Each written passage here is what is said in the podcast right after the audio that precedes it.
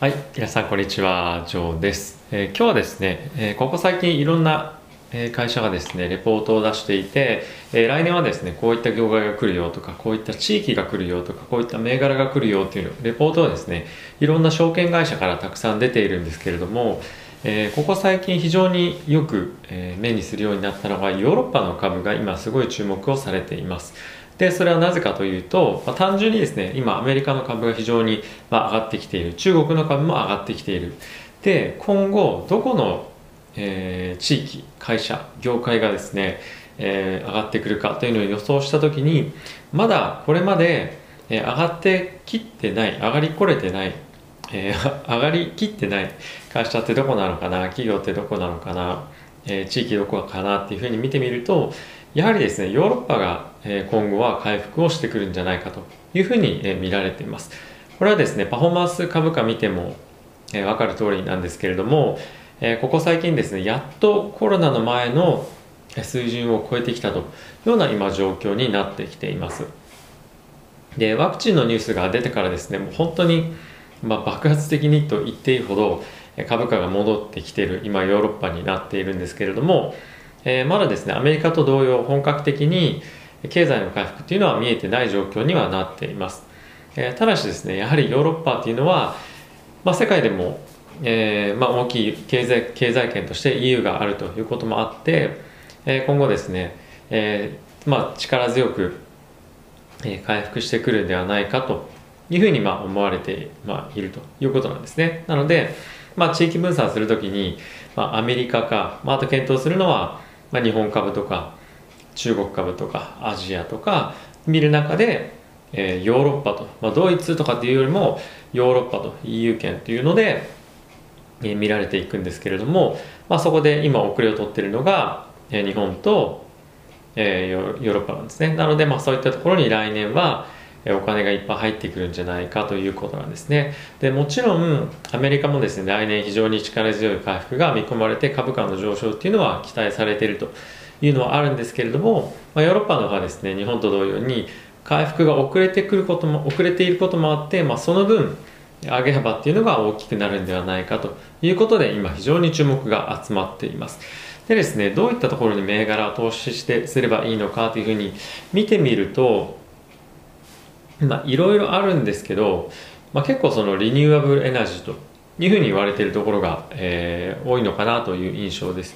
で僕もですねいろんな最近ニュース見てみると日本でもですね菅さんが2050年までにカーボンニュートラルとで中国も2060年までにカーボンニュートラル。で個別の企業で見てみると、えー先日もお伝えしましたけれども、えー、アップルなんかは2030年までにカーボンニュートラルみたいな感じで、えーいろいろですね、えー今後投資が必要になってくるであろうというような、えー政策ですとか、まあ企業の発表が今相次いで行っえ行われていますよね。でヨーロッパなんかに関しては政府が非常に強くそういった方針を打ち出すというふうに決めていることもあって企業としてそれは、まあ、達成非常に難しいけれどもやはりちょっと建前上言わなきゃいけないっていうところも結構あるというふうなことを聞いています。でじゃあどこに投資すればいいのかっていうのはリニューアブルエナジーなんですがなかなかヨーロッパの個別株って投資しづらいんですよね。でかつこれヨーロッパだけじゃなくてもいいと思うんですけどもリニューアブルエナジーって、えっともちろんそのアメリカにもたくさんあるんですが世界中いろんなところにありますよね。でいろんなバイデンさんもそうですしヨーロッパの方でもそうですし日本でもそうです。かつ個別の企業でも今後非常に力を入れて取り組んでいかなきゃいけない取り組みということでもうある意味世界中の国策として今え環境に関する株式市場というか環境に関する政策が取られていると。なのでこれはですね今後、まあ、10年とかっていうよりも10年20年30年っていうこのスパンで見た時にこの環境関連リニューアブルエナジー関連っていうのは投資の対象となってくると。でこれは企業としてこの領域に投資することが儲かるか儲からないかではなくてここは必ずやらなきゃいけないっていう領域なんですね。儲かるとか儲からないじゃなくてここをやらない会社は企業市民として、まあ、もう投資対象とならないというような世界が、えー、もうあと10年以内に来るというような流れになっています。なので必ず投資をしなきゃいけない、えー、ということになってくる。で国としても絶対この領域このリニューアブルエナジーとかカーボンゼロというところを必ず取り組んでいきたいっていうところで補助金出したりとかもしてますよね。なので今後はそういったところにお金が集まってくるということが予想されますというかもうすでに始まっています。でまあちょっと最初のそのレポートとはつながっているようなつながってないような話ではあるんですが僕はですねやっぱり来年非常に環境っていうところが伸びてくるんじゃないかなと思っています。でこれはですね常々、えー、申し上げている通り、えー、ICLN っていうあの ETF があるんですけれども、まあ、僕はですねこういったところを、えー、にお金を、まあ、少し振り分けておいた方がいいんじゃないかなと思っています。もちろんですねもうすでに上がってるんですよ。なんですけど、えー、これがやはり今後も継続して力強く上がってくるだろうということが、えー、予想されますで、まあ、今年1年だけでまあ、見てもですねあのコロナの影響とかっていうのは、まあ、あったはあったんですけども、えーとですね、大体まあ倍ぐらいにはなってますね株価。はい、なんでこう,、まあ、こういった、まあ、毎年倍になるとかっていうわけじゃないんですけど今今年よりももっともっと本格的にお金が入ってくるのは来年以降だと思いますね。企業がいろんなことを発表して、あともう10年ないんですよ、2030年まで。で、本当に本格的に投資をしていかなきゃいけないってなってくるので、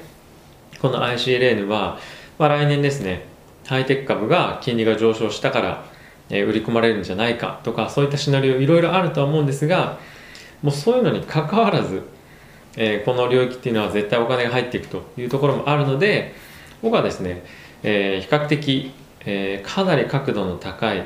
まあ、投資対象の会社領域なんではないかなと、えー、思ってます。でこの ICLN っていう、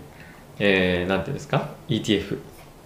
まあですね、もちろんアメリカ、えー、ヨーロッパっていうのもそうですし、あとは中国も入ってますし、あとはですね、あのオセアニアっていうんですかね、あのオーストラリアとかニュージーランドの領域もカバーしていると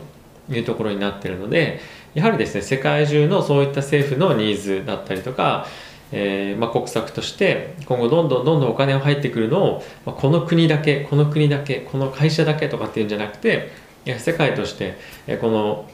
オポチュニティをですね機会をまあ捉えることができるということで非常にいい、え ETF なんじゃないかなと思っています。他にもですねいろいろ、えエネルギー系の ETF っていうのはあるんですが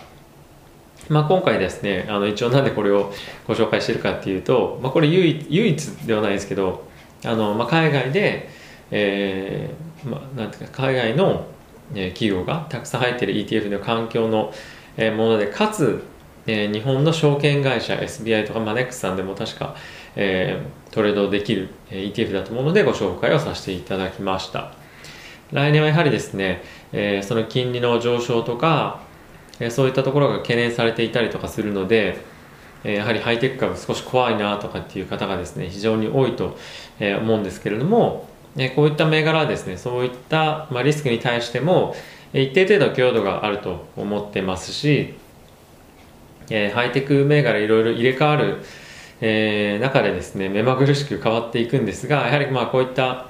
ETF とかで運用するかつ、えまあ、そういう世界で国策として取られているような、料金に対して投資をできる、まあ、良質な ETF なんじゃないかなと、えー、思っていますでですね、まあ、コミッションの方もえっとですね、まあ、1年間0.46%というふうになってるんですが、まあ、そこまで高すぎないんじゃないかなと、えー、思っています。はいまあ、中身見てもですね、まあ、皆さんがおそらくよくご存知なのはプラグとか入ってますけども、えー、非常にいい銘柄たくさん入っていると思うので、えー、気になる方はぜひチェックしてみチェックしてみてください。ということで、えー、また次回の動画でお会いしましょう。さよなら。